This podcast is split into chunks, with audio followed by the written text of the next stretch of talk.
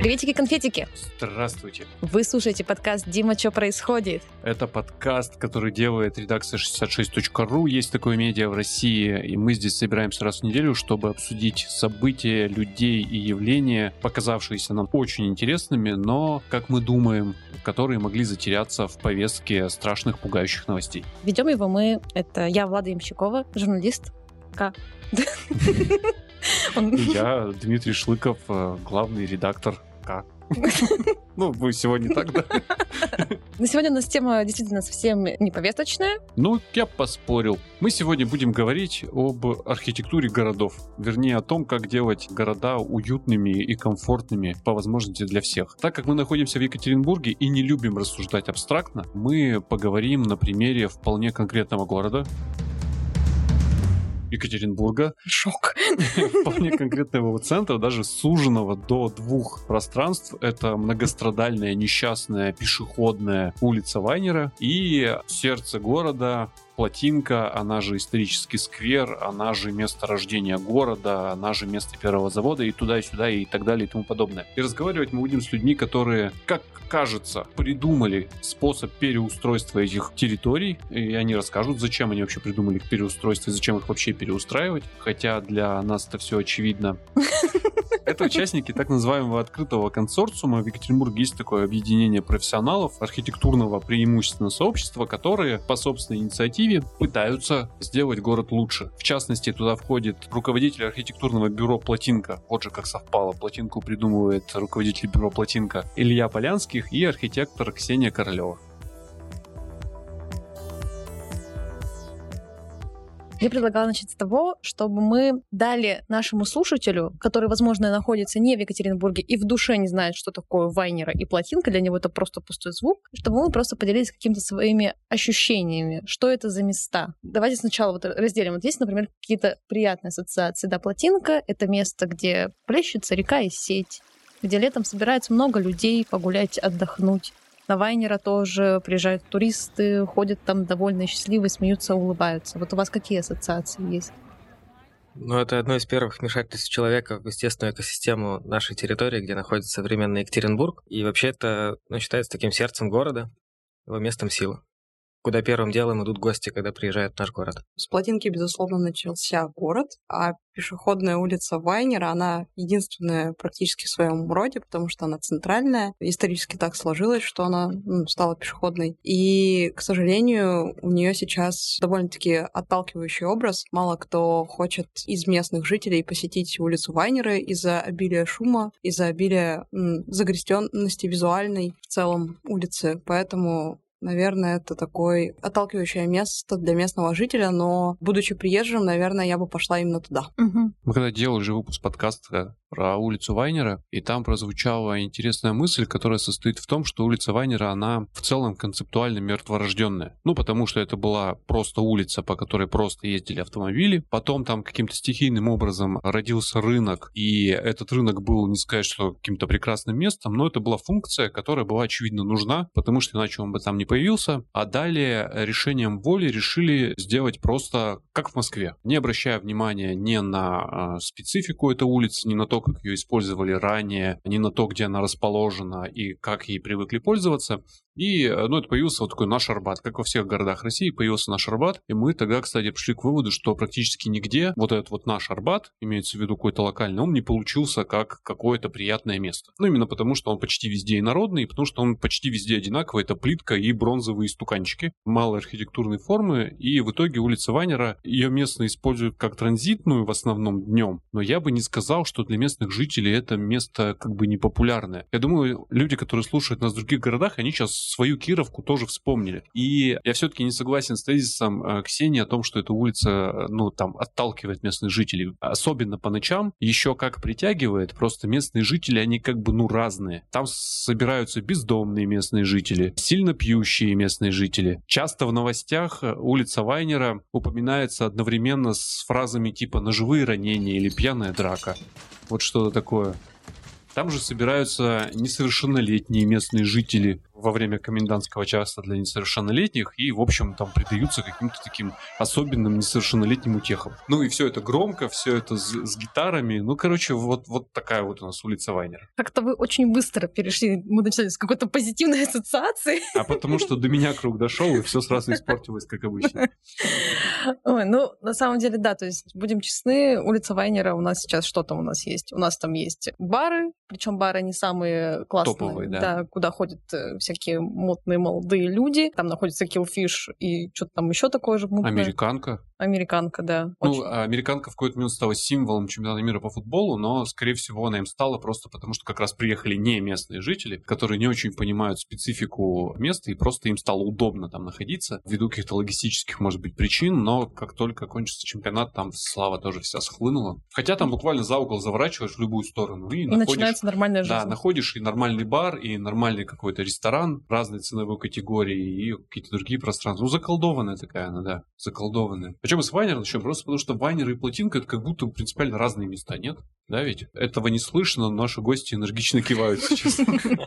Ну, плотинка это любимое место. Вайнер не, не самое любимое. Но хотелось, чтобы оно было на уровне местом, куда идут гости сразу же после. Ну, наверное, так и есть, потому что они находятся территориально очень близко. То есть это буквально 10 минут ходьбы очень неспешным шагом. Поэтому, да, то есть поэтому мы их и обсуждаем, потому что это реально самый центр города. Туда идут все, идут всегда и смотрят в первую очередь.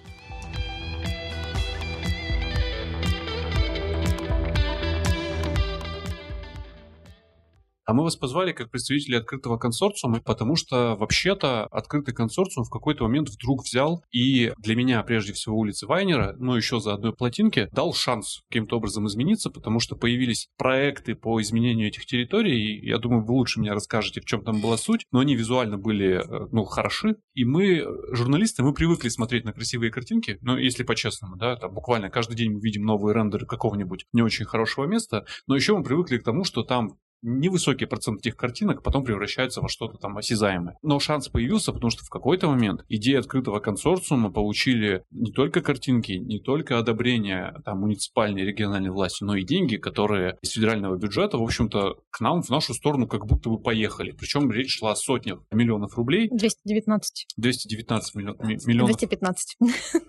Сколько это миллионов рублей? Давайте договоримся. Много говорим, давайте вы расскажете о том, как вообще, э, прям с самого начала, как, почему вы собрались и решили улицу Вайнера менять. Могу рассказать о том, как появился открытый консорциум. Это сообщество неравнодушных профессионалов, как мы себя называем. Это не только архитекторы, это еще и дизайн-сообщество, это философы, это городские фестивали, это городские деятели, которые любят Екатеринбург. И так случилось, что Алексей Валерьевич Орлов объявил международный конкурс на развитие будущего центра города вокруг городского пруда. И мы в этом конкурсе решили податься как Екатеринбургская сборная, которая может лучше любых других специалистов из других стран и городов сделать проект для себя же любимых. Потому что мы ходим по этой территории каждый день, знаем все ее особенности, нюансы и экологические, там, и социальные проблемы. И так получилось, что за месяц супер плодотворная работа. У нас получилось в этом конкурсе победить и получить обещание от учредителей конкурса, что в течение 8 лет наша работа будет основой такого территориального планирования в центре города. И, насколько я понимаю, именно под ваш проект, потом из федерального бюджета э, с участием дети кросс-туризма эти деньги, собственно говоря, появились и поехали в нашу сторону. Да, здесь можно рассказать, как оно было на самом деле. Находясь на форуме «Среда для жизни» в Нижнем Новгороде, я пообщался в кулуарах с тогдашним бывшим главным архитектором Андреем Викторовичем Молоковым, когда я ему рассказал о том, что есть возможность привлечь федеральный бюджет на развитие нашего проекта. Он говорит, а давайте попробуем. И ну, мы подали заявку от муниципалитета, что вот мы хотим в этом конкурсе участвовать, тогда это Ростуризм объявил. И так получилось, что наше творческое объединение города уже 6 лет до этого конкурса готовилось к тому, что эти деньги когда-то придут. И наработано очень много материалов касательно дизайн-кода города, касательно навигации, сервисов городских, и появилась реальная возможность это все внедрить. Расскажите подробнее, то есть что вы придумали, что чем там была за концепция? Городской пруд — это довольно-таки сложная система разных пространств, то есть э, это вообще все, что опоясывает пруд. Это и какие-то частные территории, общественные, и в том числе нераскрытые реки, и ну, все, что примыкает к пруду. Не раскрыто это не в смысле, что их талант недооценен, которые в трубе лежат, правильно? Они, И, их талант именно лежит в трубе, да, ну, недооценен. Не, не знать уже Да. со, со временем э, лет э, существования рек, которые на самом деле Да, по, по- по Да, городу м, текут. мы сделали наш пруд более комфортным, более удобным, потому что мы действительно знаем все проблемы. Вот, э, расширили немножечко плотинку, чтобы там стало более комфортно. Сделали предложили решение по литературному кварталу, потому что, ну, косвенно все равно примыкает к территории пруда. И самое интересное, наверное, что нам удалось, э, это сделать э, второй пешеходный, ну, пешеходный мост под Макаровским мостом, что усилило бы взаимосвязь двух берегов, и людям бы не приходилось подниматься и спускаться наверх на Макаровский мост. То есть это было бы удобно, и сквозь него могли проплывать лодки, как они это делают сейчас. И помимо этого мы раскрыли реку Мельковку, которая сейчас находится в трубе. То есть мы действительно посмотрели, даже пока река была спущена, мы посмотрели, откуда она вытекает, как бы потенциал раскрыть ее есть. Это как бы основные такие ключевые решения были. А что еще придумали вокруг пруда? Потому что ка- кажется, что проект э, переустройства или какой-то реконструкции пространства вокруг пруда, он лишен смысла, потому что ну, что ты там сделаешь? Это же вода, куча воды, вокруг нее можно только построить набережную, там, Действительно, по которой можно просто ходить. Ну, действительно, она уже есть, э, набережная, по которой можно просто ходить. То есть мы принципиально нового ничего не предлагали, кроме раскрытия реки, там и пешеходного моста. Мы предлагали лишь э, как-то сделать это более комфортным. Например, можно сделать удобными подходы, можно сделать спуски на воду, чтобы было больше контакта с водой. Например, сейчас у нас есть такие деревянные спуски около Динамо, но они такие условно самострой, что-то то там непонятное стоит, плавает, как бы люди на это спускаются, получают удовольствие. Это можно сделать более организованно. Поставили туда павильон, допустим, с кафе, использовали потенциал ну, двухуровневости набережной на э, стороне Динамо. Вот, то есть там можно развивать как верхний уровень, так и нижний. То есть мы его соединили, продолжили. Вот, это тоже как бы было такое принципиальное решение. Мне бы очень хотелось сказать про то, что мы попытались э, перетворить в проектные предложения те климатические стратегии, о которых говорило городское сообщество на протяжении трех лет до конкурса. Э, Был такой форум «Река и сеть», который посвящен климатической стратегии. И вот эта работа с фильтрующими газонами, с каскадом фильтрующих газонов и с раскрытием реки, это то видение, та визуализация того, как э, река может перестать пахнуть, как она сейчас пахнет. О, да, как, как мы вообще забыли в процессе обсуждения про одну из главных проблем э, из сети. Мы спустились специально к диггерам, которые живут э, в этой трубе. Это действительно 200 метров под улицей Дзержинского. Там живут люди, которые любят андеграунд. Мы спустились, пообщались, как же вам там. Они там пили чай. Вот, Пили и- чай. Да, С этой же водой. ну не с этой же водой. У них там просто место тусовки и встреч. Ну вот, и такое стратегическое для нас это ну, именно климатическая стратегия для города, потому что мы изучили мировой опыт и российский опыт, и вот казанские коллеги нам подсказали, что это реально. Климатической стратегии в России, вот кроме Казани и Ульяновска, пока что нет. Погоди, а разве и сеть воняет не просто потому, что она грязная и все? Потому что нет э, каскада фильтрации воды. Вот если с Карла Липнихта, там с улицы Первомайской, с проспекта Ленина вода с отходами там от машин попадает напрямую, то она не фильтруется, естественно, она воняет. Ну и в течение шести лет уже осталось шесть лет для притворения этой концепции в жизнь. Я надеюсь, что наши стратегические документы городского планирования будут подразумевать именно климатическое вмешательство в экосистему. Простите э, за нескромный вопрос, и, возможно, глупый. А зачем раскрывать реку Мельковку? Просто не первый раз это слышу, потому что, когда проектировали неподалеку оттуда новый жилой квартал, который сейчас застраивают, там в одном из первых предложений тоже было раскрытие реки Мельковки, и это подавалось чуть ли не как уникальное торговое предложение, потом от него отказались. Ну, то есть, как будто бы на повестке стоит, но, с другой стороны, ее же когда-то в трубу засунули, наверное, к этому были причины. Ну и в целом, ну, есть река, нет реки. Могу рассказать о причинах, почему ее закрыли. Когда строился киноконцертный зал «Космос», именно на стрелке Динамовского пруда он на- находится, и это место было на берегу реки. Поэтому закрыли в трубу, катали полностью улицу Дзержинского, соединенную с перекрестком Карла Липнихта. Жилой квартал, о котором только что Дима говорил, это чуть-чуть подальше. То есть Мгм. это полкилометра, километр уже от э, береговой линии, а наше раскрытие происходило в 300 метрах от стрелки Динамо. И вот стрелка — это же слияние рек, а какой второй реки слияние происходит, никто и не знает. Собственно, это и есть Мельковка. Это легендарное место для города, очень сакраментальное, потому что там до Динамо были жилые дома, в которых родились великие горожане, свердловчане, в том числе Эрнст Неизвестный. И вот мы почтили его память с помощью одного объекта искусства. Я даже стишок запомнил, чтобы об Давай этом стишок. рассказывать. Была поэтесса Белла Дежур, которая мать Эрнста Неизвестного. Она много путешествовала по миру и на старости лет написала стихотворение «От Нью-Йорка до Мельковки 3-4 остановки. И на каждой остановке легкой рифмой шурша просыпается душа». Прикольно. Но зачем открывать реку, ты все равно не объяснил.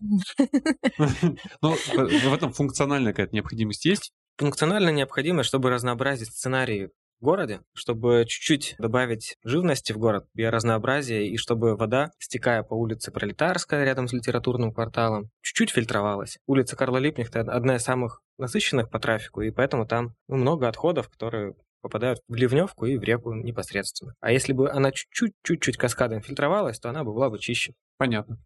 А, Объяснил? Да, да. Надеюсь, да. Давайте про Вайнера, может, еще поговорим. В рамках климатической стратегии тоже очень хочется рассказать про то, что на Вайнера возможно посадить 28 деревьев. Да ладно. Да. Шкафки. Нет. В землю? Несмотря на ком- коммуникационные особенности, там же туннель ду- 12-метровый посередине. Это предмет гордости старшего поколения архитекторов и инженеров. Ну, Ксюша наверняка знает, почему именно эти 28 деревьев должны там появиться. Это реально возможно. И этим занимаются коллеги нашего Владивостоке, которые существующие инженерно насыщенные территории могут посадить ну, там специальное ландшафтное решение должно быть. Вдоль этого коммуникационного тоннеля 28 деревьев. Ну погоди, ну как? То есть э, в моем понимании всегда было, что вот есть улица Вайнера, она, во-первых, много лет назад загнана в бетон, в плитку и так далее и тому подобное. С двух сторон ее подпирают здания, местами даже жилые. Я слышал, что даже там под землей прям дофига коммуникаций понапихано. И даже если теоретически землю и дерево там можно разместить, но дерево же оно живое и могучее, и скорее всего через небольшой промежуток времени эти деревья своими корнями начнут причинять вред себе и всем вокруг. Вообще-то там можно сделать э, специальные условия, ну, то есть э, дерево садится, ну, не как обычно, а в специальные условия. Вот, и оно, ну, условно не разрастается во все стороны, и к тому же там действительно между коммуникациями ну, от туннеля, он посередине проходит. До здания еще достаточно много места. Но поперек тоже много разных сетей. Мы нашли там около действительно 28 мест, в которые можно потенциально эти деревья воткнуть. Там на самом деле даже их больше. Мы их расставляли с учетом восприятия человека, чтобы не загромождать фасад, не загромождать видимость. То есть мы их очень выверенно размещали на территории. Одними деревьями, безусловно, жизнь на улицу не вернуть. Да. Что Ну, еще? Вообще у у нас была идеология, то есть сделать, превратить э, хаос, который творится на Вайнера, сделать его более структурным. Ну, то есть мы задали некоторую структуру. Это функциональные полосы, которые мы размещаем по всей Вайнера. То есть есть основная пешеходная полоса по центру, чтобы созерцать условно правую и левую сторону от Вайнера. Все фасады После пешеходного маршрута идут две функциональные полосы. Это такие довольно-таки узкие трех-четырехметровые полосы, в которые ставится мебель, то есть это скамейки, деревья в том числе тоже в нее упаковываются. И после функциональной полосы идет маленькая сервисная, это полметра на мусорки, фонари, то есть фонари и помойные корзины, они становятся упорядоченными. Вот. И после функциональной сервисной полосы еще остается примерно 2 метра на прифасадную пешеходную зону и еще примерно полтора метра на просто прифасадную зону, в которой можно выставить там, допустим, столик, стульчик и еще что-нибудь, не знаю, посидеть там у фасада. Мгм. Или оставить ничего, пустоту. Вот, то есть было бы весьма удобно и комфортно, я думаю. При этом еще полагалась работа с самими фасадами, потому что, если честно, сейчас, когда ты говоришь, что идешь посередине и лицезреешь слева и справа, а, то рисуется образ нынешней улицы Вайнера, и слева и справа ты лицезреешь, ну, а, Миллион разных вывесок. Чёрт назовем это интеллигентно-урбанистической эклектикой. Было бы здорово сказать, что улица Вайнер это коммерческая бизнес-улица, и у нас одна из таких генеральных стратегий была сделать улицу уральских брендов, где наши местные предприниматели, коммерсанты могли бы заявить о том, что мы создаем хороший продукт и продаем его красиво. И наша первая провокация с точки зрения дизайна заключалась в раскрытии сэндвич-панелей и грязных фасадов, которые сейчас украшают в кавычках улицу. И когда мы увидели архивные материалы этих фасадов, мы поняли, что какое там шикарное наследие скрывается за этими сэндвич-панелями. И это вызвало ну, колоссальный просто отклик от э, городских медиа, и наши соцсети там пополнились тысячами лайков от этого. Потому что все этого ждут, и всем не нравится, как это выглядит. А почему это, кстати, так выглядит? Потому что так дешевле было в 90-е закрывать ну, глаза Всегда говорю, что сэндвич-панели — это лучшие хранители исторического наследия. Это правда. потому что поколение, которое не способно либо восстановить, либо понять, как правильно обращаться с памятниками, имеет полное право зашить их в уродливые сэндвич-панели, потому что последующие поколения их спокойно снимут и уже сделают все, что захотят. Внутри-то фасад будет, ну, гораздо более сохранным, чем если бы с ним ничего не делали. Ну вот одно из зданий, это Вайнера 16, там, где сейчас креативный кластер Дом располагается, вот попробовал уже этот фасад очистить и перевести к какой-то единой эстетике. В том числе, я думаю, благодаря нашим дизайнерам, которые показали пример как надо. Ну, там как будто бы получилось даже. Да. Потому что, ну, вспомнить, что там было, в знаменитом здании купцов Агафуровых вот все вот эти великаны там гулливеры стояли и кальян-бары, господи, там вспомнить страшно, да. Как будто бы получилось. Ну, вот, ну, в общем, ты хочешь сказать, что вот как дом, ну, вот, ну, примерно так же должно было быть. Ты сейчас говоришь об относительно простом кейсе, когда есть усадебка, да, там старинная, скрытая под сэндвич-панелями. Эти сэндвич-панели, ну, уже теоретически можно снять и, ну, там, восстановить каким-то образом фасад. Хотя тут тоже, наверное, есть куча сложностей, прежде всего юридических и собственности, потому потому что, ну, городу он не принадлежит, и не, не муниципальная собственность, они не могут э, принять это решение. Но, а что делать э, с другими зданиями, которые на Вайнера тоже есть? Вот что делать, например, там дальше с Успенским, который, ну, вот он уже такой построился. Опять же, для тех, кто не из наших города, стоит объяснить, что это здание, ну, мутант, которое много раз достраивалось, подстраивалось и выстраивалось. Сейчас даже, в общем, не сказать, э, в каком архитектурном стиле оно подстроено. Ну, какой функционал нужен был, то под такое и строили. Из театра превратилось в торговый центр, по пути еще набрав несколько этажей. Вот с ним что делать? Совершенно верно. Мы, когда готовились к общественным обсуждениям, ходили абсолютно по всем предпринимателям, в том числе зашли к дирекции Успенского, и на что нам сказали, что да, так, в принципе, все устраивает, давайте не будем придумывать, нас все устраивает. Но это был единственный такой отзыв. Остальные предприниматели говорят, мы поддержим. И кто-то уже начал это делать, выставляя свои летники, меняя вывески на приличные. И вот общество предпринимателей большую сторону поддерживает эти изменения. Не ответил. Ну вот, есть Успенский вот эти, с этим фасадом. Они сказали, что им и, все их, им все равно. С другой стороны, от него пассаж со своим фасадом особенным. Это уже там, а, ну вот на отрезке от Ленина до Малышева это там минимум треть всего маршрута, причем это то, что меня встречает на улице Вайнера, когда я на нее попадаю. И вот лицезреть фасады там проблематично. Но В этом был вопрос. Можно сказать, что этот коридорчик, пассаж и Успенский... Это самая сложная часть улицы. Да, это, это переулок с театральным, и как мы могли спасти эту ситуацию, это повесить световую инсталляцию на перекрестке, чтобы чуть-чуть обуютить это место и отвлечь внимание от этих грязных фасадов. К сожалению, концепция... Световая инсталляция вышла из-под контроля. Да, она, она превратилась в монстр. В общем, а, коллеги из Пассажа, у них была альтернативная концепция нашей. Они тоже разрабатывали работу для этого городского конкурса. В целом-то хорошее решение, но чуть-чуть в другой эстетике у них все было. И они сохранили именно свою вот эту помпезную эстетику, пенопластовую. Вообще, на самом деле, еще про преобразование этого участка, это действительно было очень тяжело. Мы поставили туда деревья в зеркальных катках, чтобы как-то, а, ну, слово плохое прикрыть, но прикрыть то, что имеется, фасад. Вот. И поскольку участок входной и на нем скапливается довольно-таки большое количество людей, мы раскидали там передвижной конструктор а, в стиле Малевича, который можно было, ну, условно, перемещать, собирать какие-то элементы, моменты, сидеть там на нем или еще что-то там собрать, допустим, как место ожидания хорошее. То есть получается стационарные деревья и такой динамичный конструктор. А на театральном переулке мы решили вопрос э, несамасштабности пассажа путем формирования такого небольшого навеса, под которым также находились типа условно мини-летники от э, соседних э, кафешек напротив, которые в кирпичном здании, и сделали там еще дополнительно выставочное пространство э, для художников.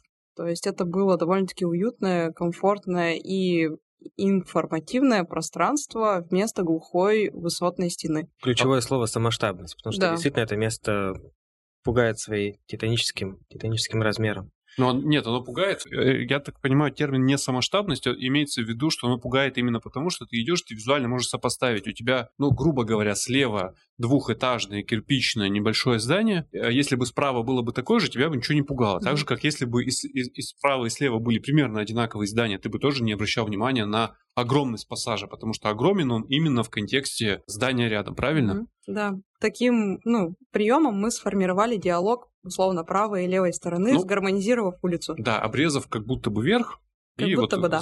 засунув улицу в отдельное пространство, которое Да. Мы забыли спросить типа, в широком смысле. То есть мы сейчас сразу какие-то детали ударились, и они неплохо звучат. Но а зачем вообще, с вашей точки зрения и в вашей концепции, нужна улица Вайнера? То есть э, все эти решения, они же служат какой-то цели, и вы отталкиваетесь от того, что люди на эту улицу Вайнера придут и будут там делать, ну, вот это. Сейчас улица Вайнера транзитная и алкогольная. А в вашей концепции улица Вайнера, она кому и зачем была нужна и для чего? Вообще у нас изначально была идеология такой ресторанной улицы, но понятно, что на этот аспект мы не сильно можем повлиять. Ну, то есть привлечь рестораторов, как бы да, но вероятность того, что она действительно станет ресторанной, она не напрямую от нас зависит. Как бы это было ее оживило. То есть э, все, что находится внутри, оно выходило бы на улицы, и это было бы довольно по-настоящему активно, не знаю. Мы нашли инвестора, ГМК застройщик, если можно говорить, они нас поддержали, и благодаря этой работе мы поняли вообще, что туристический центр города, пешеходный, вот эта вся связанность, пеш... ресторанные улицы, какие-то дополнительные функции могут быть в едином ключе разработаны. И это помогло, очень здорово помогло для туркода, вот этой Ростуризмовской истории, когда ценилась именно комплексность развития территории. И пруд, и Вайнера, и весь пешеходный центр мы связали в одну историю единым таким туристическим центром города.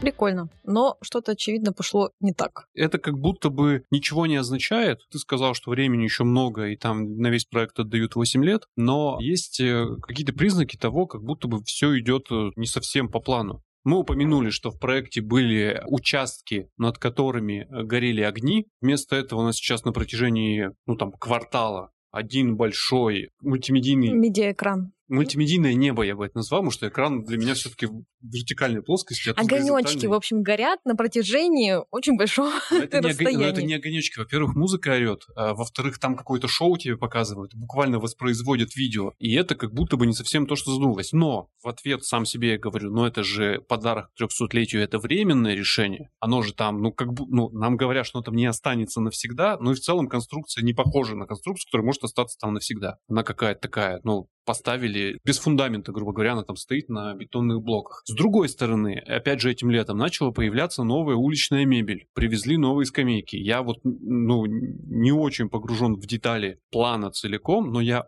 точно видел рендеры и специально прямо на них смотрел, она там не такая, эта мебель. В этих рендерах, а тут ну, как будто бы скамейки уже не на год привезли. Короче, есть ощущение, что контроль, авторский контроль людей, которые получили деньги на развитие центра Екатеринбурга, и эти деньги муниципалитет э, принесли, он, если честно, утрачен, потому что там работы идут, но они какие-то либо не про это, либо просто хаотичные. Что происходит с этим проектом сейчас?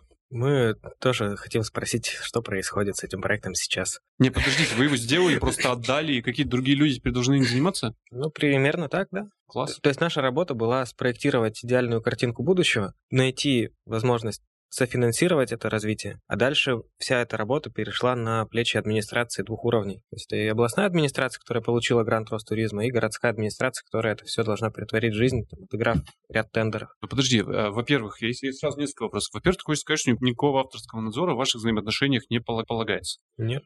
Энергично а мотает так, головой. А так было изначально? Ну, то есть э, вы не предлагали, что давайте мы будем как-то контролировать данный процесс? Ну, видимо, у нас не было тех коммуникационных навыков в общении с администрацией, потому что это все-таки руководство города, которому мы подчиняемся и можем только предлагать. И то, что мы предлагали, видимо, их не устроило с какой-то точки зрения. Подожди, но еще раз, работы во многом по благоустройству улицы Вайнера и Плотинки будут идти на деньги из федерального бюджета, которые выделены там за личной подписью премьера Мишустина по конкретному проекту благоустройства городов, их туристического центра, под конкретный проект, который, ваш проект, который муниципалитет туда отнес, они посмотрели и сказали, нормально, вот вам денег. Как возможно, получив эти деньги, делать не то, что прописано в проекте? Я думаю, что у нас еще один стул должен быть с представителем администрации, который ответит на этот вопрос лучше, чем мы.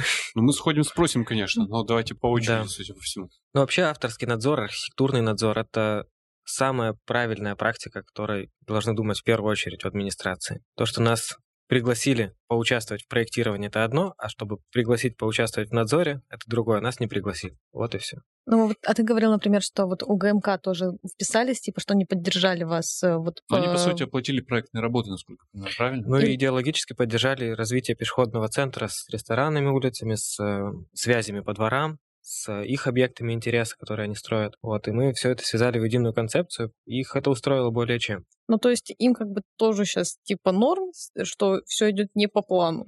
Ну, дело в том, что после того, как этот конкурс туркода случился, у нас произошла смена команды в части глав архитектуры. Главный архитектор ушел, главный художник ушел, руководитель столицы Урала, который был оператором нашей работы, тоже ушел. И как будто поменялась управленческая модель в этом проекте полностью все, ну, как бы решающие лица поменялись. Но вы не... Остались только разработчики. Ну, у вас же прям объединение, ну, у вас же там не двое, не трое, даже не четверо, это буквально консорциум, правильно довольно названо, и, ну, там сообщество довольно, во-первых, э, представительное, а во-вторых, как следствие, ну, в этом маленьком городе есть же рычаги влияния и диалога. Вы же можете спросить, ребята, что а как? Как будто бы пока нету причины для какой-то конфликтной ситуации, потому что еще ничего страшного не произошло. Уличная мебель и временный экран, я надеюсь, временный экран, потому что, ну, как, как развлечение на лето, это как будто бы хорошая идея, но выносить это всегда невозможно, все равно надоест. Ну, неважно как будто бы еще вот план не растоптан, э, не утерян э, и не разорван, но такое ощущение, что разорвана просто коммуникация.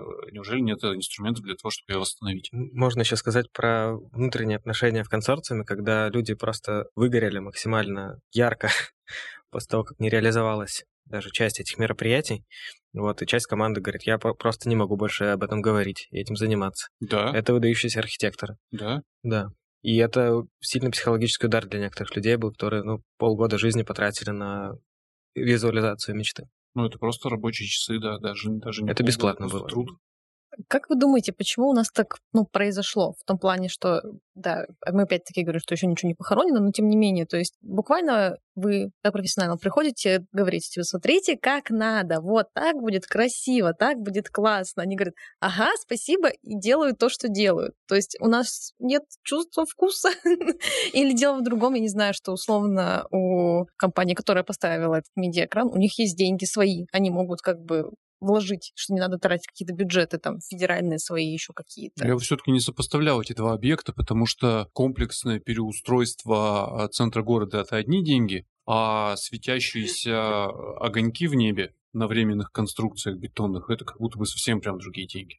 То есть э, сложно сказать, что вот эти бы деньги взять и вот сюда бы вот отнести. Тем более, что у проекта э, переустройства всего центра есть же там ну, федеральное финансирование. Достаточно, насколько могу судить. Оно достаточно? Оно четверть из того, что нужно. Ого. А, ну да, потому что они же только объекты э, туристической инфраструктуры. Они не могли потратить э, деньги на покрытие, на освещение, на ту мебель, которую мы закладывали. И вот эти э, регламент этого конкурса, туристического кода, он подразумевал только косметику. То есть фасады, это навигация, это подсветка и мебель, которая вот появилась. И ну, процентов 60 это не по проекту, который мы делали. Но 40, то, что мы предложили, это уже реализовалось, это неплохо выглядит. Поэтому мы радуемся пока этим 40%. Да, но у меня-то был вопрос больше в том, что я не пытаюсь это сравнить э, затраты, я пытаюсь сказать о том, что возможно, просто не хочется в администрации, ну, это тоже, это, если так формулировать, просто это не к вам вопрос. Короче, что вот есть компания, которая готова принести свои деньги, сказать, я вам, мы вам сейчас поставим, все будут радоваться. Есть архитекторы, которые приходят, говорят, мы вам нарисуем, как надо сделать правильно, ну, вы, пожалуйста, сами вложитесь, типа, ну, это же ваш город, в конце концов. Мне кажется, нам все равно здесь нужен представитель администрации.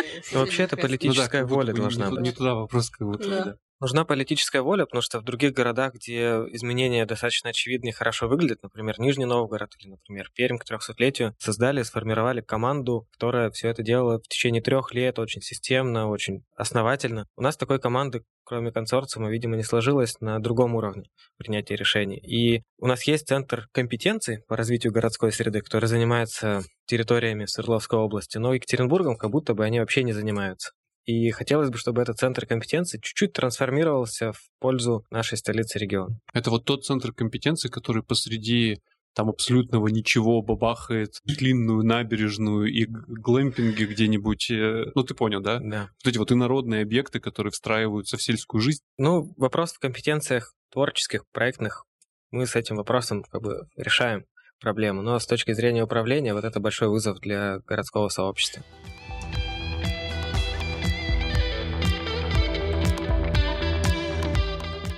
Тут как будто бы большой вопрос ответственности, которую на себя взвалит условно городская администрация, когда возьмет и решит, что вот это вот хорошо, а вот это вот нехорошо. Потому что все, что не делается в Екатеринбурге с точки зрения строительства и благоустройства, я уверен, люди, которые это делают, уверены в том, что это красиво. Просто другая часть людей уверена в том, что это некрасиво, нефункционально. И вот в этом споре, как бы, ну, сложно сказать. Тут скорее речь идет о профессионально это сделано или непрофессионально. Комплексно это сделано или это сделано не комплексно. Это сделано с идеей, смыслом и значением, или это сделано просто, чтобы было? Вот, мне кажется, о таких вещах речь. Мне кажется, вопрос... Ну, делегирование давно изобрели. Никто не заставляет мэра Орлова самостоятельно сидеть и принимать решение, что классно, что не классно. Позовите специалистов, скажите, вот, вот, вот эти вот пацаны и пацанессы теперь ответственны за то, как все это будет выглядеть. И все. Пожалуйста. Я вообще бы поспорил, если честно. Странно, да? Вы, вы как будто как будто мы вас не ждали, спорим друг с другом. Простите, пожалуйста.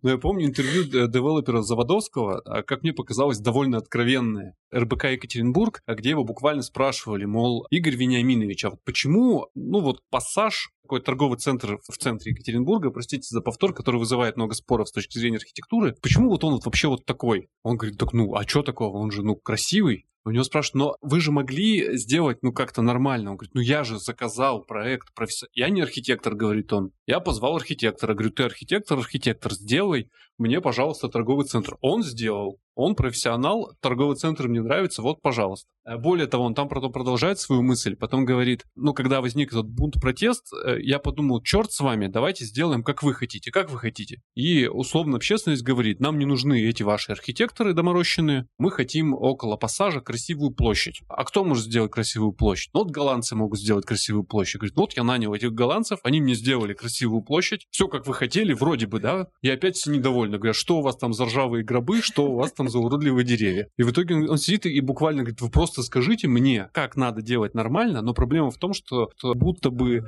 количество мнений вокруг так много, что как ты не сделай, ну, будучи как бы тем, кто не говорит, а строит, тебе все равно скажут, что ты сделал что-то не так. Может быть, тут та, та же самая причина в конечном итоге. Ну, как будто бы для этого нужен центр компетенций, который мог бы... Ну вот как будто бы, да, да. какое-то экспертное Я сообщество. Могу сказать ответ на этот вопрос, потому что из Вайнера, из Пруда мы применили самые правильные подходы с точки зрения вовлечения людей в процесс проектирования, когда мы не только рисуем, но еще берем интервью, проводим опросы, проводим соучаствующее проектирование с разными представителями, и с бизнесом, и с креативщиками, и с экологами и так далее, с людьми, которые будут пользоваться этой территорией. И вот эти принципы вовлечения в Екатеринбурге, ну вот благодаря этим двум проектам, показали свою эффективность. То есть если людей правильно методично вовлекать на протяжении всей разработки, ноль вопросов будет в конце. Все только поддержат. Если там, Заводовский приглашает голландских архитекторов, они разве спросят у горожан, а как вам хочется? Конечно, они не спросят. И поставят картеновские вот эти штуковины.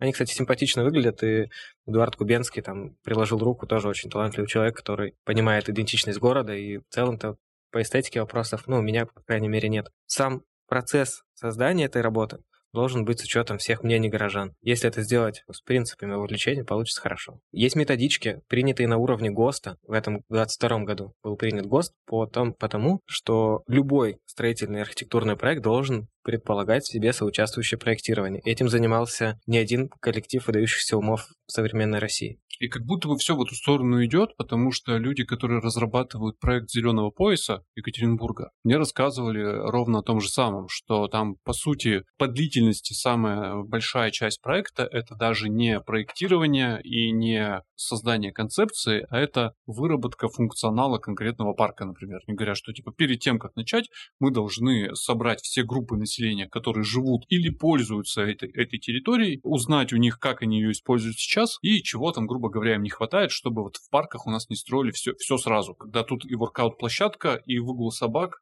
и беговая дорожка, и детская площадка, и так далее. Но они как будто в той же логике говорят. Да, Эту логику в России стали развивать с 2017-2018 года в таком федеральном масштабе. Началось это все в Казани, когда наши коллеги, друзья из проектной группы 8 перевели несколько трудов иностранных коллег, применили весь лучший советский опыт и сделали вот в Казани то чудо, которое случилось. И когда улицу Вайнера мы только показали на саммите Архивразии в Ельцин-центре, эти ребята приехали за золотой наградой, приехали 40 человек со всей страны послушать, посмотреть, как Екатеринбург развивается. Все сказали, вау, как же замечательно все это происходит. Желаем удачи. 2 января 2022 года мне звонит Андрей Викторович Молоков, говорит, Илья, как дела? Отдохнул? Отдохнул. Давайте делать уже эскизный проект, чтобы это все к весне было в чертежах и настройке. Но как бы февраль случился, мы его не ждали, и вот не получилось довести это до конца. Но потом получилось привлечь федеральный грант уже что-то. Вот эта как бы история, она все равно продолжается, и с соучаствующим проектированием в Екатеринбурге умеют работать. Это вообще один из основных наших принципов в работе. И уже не только наш. Ну, то есть у нас есть все-таки шанс, что когда-то... Ну, нужна политическая воля, я повторюсь, угу. и как будто центр компетенции настоящий, полноценный, должен появиться в Свердловской области. Потому что в других городах, малых городах, в коих мы тоже очень много работаем, видно эту проблему, и муниципалитеты на местах, они говорят, покажите, как надо, сделайте нам что-нибудь. Не только мы проектируем, вот люди, которые не вовлекают людей, они не выигрывают в этих конкурсах, потому что это в правилах, прям в постановлении федеральных конкурсов написано. Мы это учитываем с пониманием принципов, как это работает. И люди, когда приходят на эти сессии вовлечения, показывают там, распечатывают картинки, мы хотим так, мы хотим сяк, мы хотим эдак. И мы, конечно, это понимаем, что людям важно не наплевать на свой родной город. Мы это учитываем. И эти проекты сразу заметны на общероссийском уровне. Сделаны с любовью, с душой, с горожанами или нет. Ну, как будто бы заказчику это важно, потому что не круто же вложить силы и деньги из муниципального, грубо говоря, бюджета в какой-то имиджевый проект, который должен сделать тебе хорошо, а потом у тебя протесты в месте будущего парка. И ты такой, да какого черта? Я, я же вот, ну, все же для вас, а вы тут с вилами на меня идете. А с вилами-то, может, потому идут, что, ну, не участвовали во всем этом процессе. Ну, сложно идти с вилами против проекта, в котором, э, ну, вот то, что ты просил, оно и стоит. И ты такой, даже если тебе не нравится, ты такой, ну, не, ну, в целом, ладно, в целом целом нормально. На картинке лучше выглядело, конечно, но ладно. Ну, это как-то внутри этот процесс будет происходить, вслух я уже, наверное, не скажу. Ну, вот когда мы сами проектировали пруд, мы сами, как эти горожане были, которые знают эту территорию очень хорошо, но когда мы приезжаем в незнакомый город, например, в Кунгур, а там разноуровневый террасированный вообще центр города, когда мы у жителей спрашиваем, а как вы по этим ступенькам-то поднимаетесь, вам нужны какие-то заходы, там, посидеть, отдохнуть? Они говорят, конечно, нужны. И когда мы предусматриваем вот эти места отдыха для пожилых людей, они благодарят и сердечки ставят, говорят, спасибо, что подумали о нас. Вот если у людей спросить, что вам действительно это нужно, они же правду скажут, а мы это просто нарисуем. Ну, это, как я не знаю, выдуманный или нет кейс э, про площадку около МГУ. Считается, что они построили основное здание, э, основной корпус, а дорожки вокруг не делали, подождали, пока люди натопчут, и потом по этим натоптышам проложили, собственно говоря, пешеходные магистрали. В Советском Союзе, где как будто бы в целом, где положим, там и ходи. В Советском Союзе, кстати, отличные методики применялись, и вот э,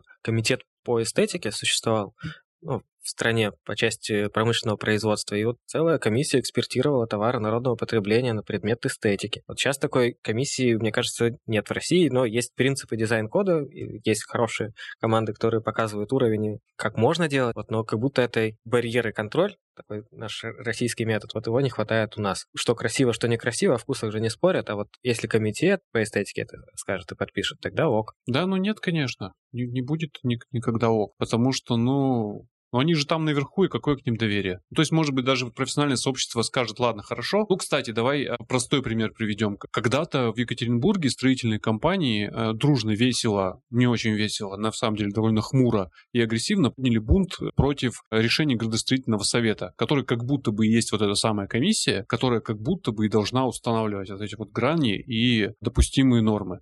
Но в какой-то момент э, строители, профессионалы, даже не просто там э, обыватели, а профессионалы сказали, чуть вы нам будете тут объяснять, как нам надо тут строить, и вообще мы подозреваем, что вы как-то не очень адекватны в своих позывах. По закону не обязан. И суды выигрывали, помнишь? Как будто бы Я помню то, что ГОСТ в 2022 году принят, и теперь это обязательное к исполнению ну, да. задача. Ну да. Спасибо, что дослушали этот выпуск до конца. Надеемся, это было несложно. Надеемся, это было интересно. Вот. Понятно, что если вы не в Екатеринбурге, возможно, вам было не так это актуально, хотя это как посмотреть, потому что те вещи, о которых рассказывали сегодня ребята, они применимы вообще-то для любых городов, стран Я много и планет. был, я, если честно, не знаю города России, в котором это было бы не актуально. За исключением разве что э, столицы нашей Родины в ее нынешнем воплощении и города Санкт-Петербурга, потому что там, ну, другие проблемы просто. Да. А в остальном, конечно, да. Неужели в вашем городе нет пешеходной улицы с Бронзовыми. чугунными истуканами, на которой пьяные бездомные люди очень плохо орут песни? Есть ведь? Неужели у вас нету набережной? Ну, не у всех есть река, но вот какого-то исторического вот места, закатанного в гранит, по которому можно только ходить и сидеть. Ну, еще прыгать на батутах и покупать сладкую вату. Если вы из. Геленджика, например, или Екатеринбурга. Конечно, актуально, я, я прям уверен. А еще уверен в том, что, несмотря на некоторый пессимизм, который все-таки проскакивает в наших э, беседах по этому поводу, я вижу очень четкий прогресс, потому что мы уже дошли до стадии проектируем удобные города. Когда-то мы были на стадии ругаем свой город, конец. Потом была стадия начинаем подозревать, что что-то не так. Потом была стадия требуем, чтобы это менялось. И вот как будто бы мы уже вошли в стадию меняется, просто через э, сначала формулировку концепций, потом это длинный путь, как выяснилось, прошли. Ну, Екатеринбург и многие другие города, как выясняется. Потом через формулировку, кто и как это должен и будет делать. И вот стали появляться уже физические проекты и даже реализованные проекты тоже стали появляться. Не только в Москве, что характерно. Круто. Кстати, напомним вам, что вы можете влиять на то, что происходит с нашим подкастом. Вы можете высказывать свое мнение, и мы можем становиться для вас лучше, более удобными, почти что как города. А можем нет. Да, тут Все зависит от того, как вы это мнение будете выражать и будете ли. А еще очень круто мне рассказывали делиться этим подкастом со всеми, кого встретите на своем жизненном пути. А еще очень круто, и это прям почти, я уверен, ставить ему различные значки отличия в зависимости от того, какую площадку вы используете. Там от сердечек до звездочек, что хотите вообще. И еще круто э, через неделю снова найти нас на условной Яндекс Музыке, снова вставить в уши наушники и снова услышать, как мы тут что-то зачем-то обсуждаем. Что-то неожиданное. Я, я в этот раз знаю, что мы будем обсуждать в следующий я раз. хотела но предложить анонсировать, а потом подумала, что лучше не стоит. Да, я- Точно сорвется. это редкий случай, когда я знаю, я уверен, что оно будет, но я не скажу, потому что э, это уже формат. Интрига. Сюрприз. Да. Ну все, услышимся через неделю. Пока, пока. Пока. Леха, с днем рождения. Чё? Э, От души с душой, душевно в душу. Оставь это. Все равно конец никто не слушает. Я смотрел статистику. Мы прям так и выпустим, да. Избранные 100 человек узнают, что у Лехи день рождения. Чего плохого? Ничего, все отлично. Более того, скорее всего, эти 100 человек прекрасно в курсе, про Леху мы говорим. Может быть, даже это смс-ку кинуть.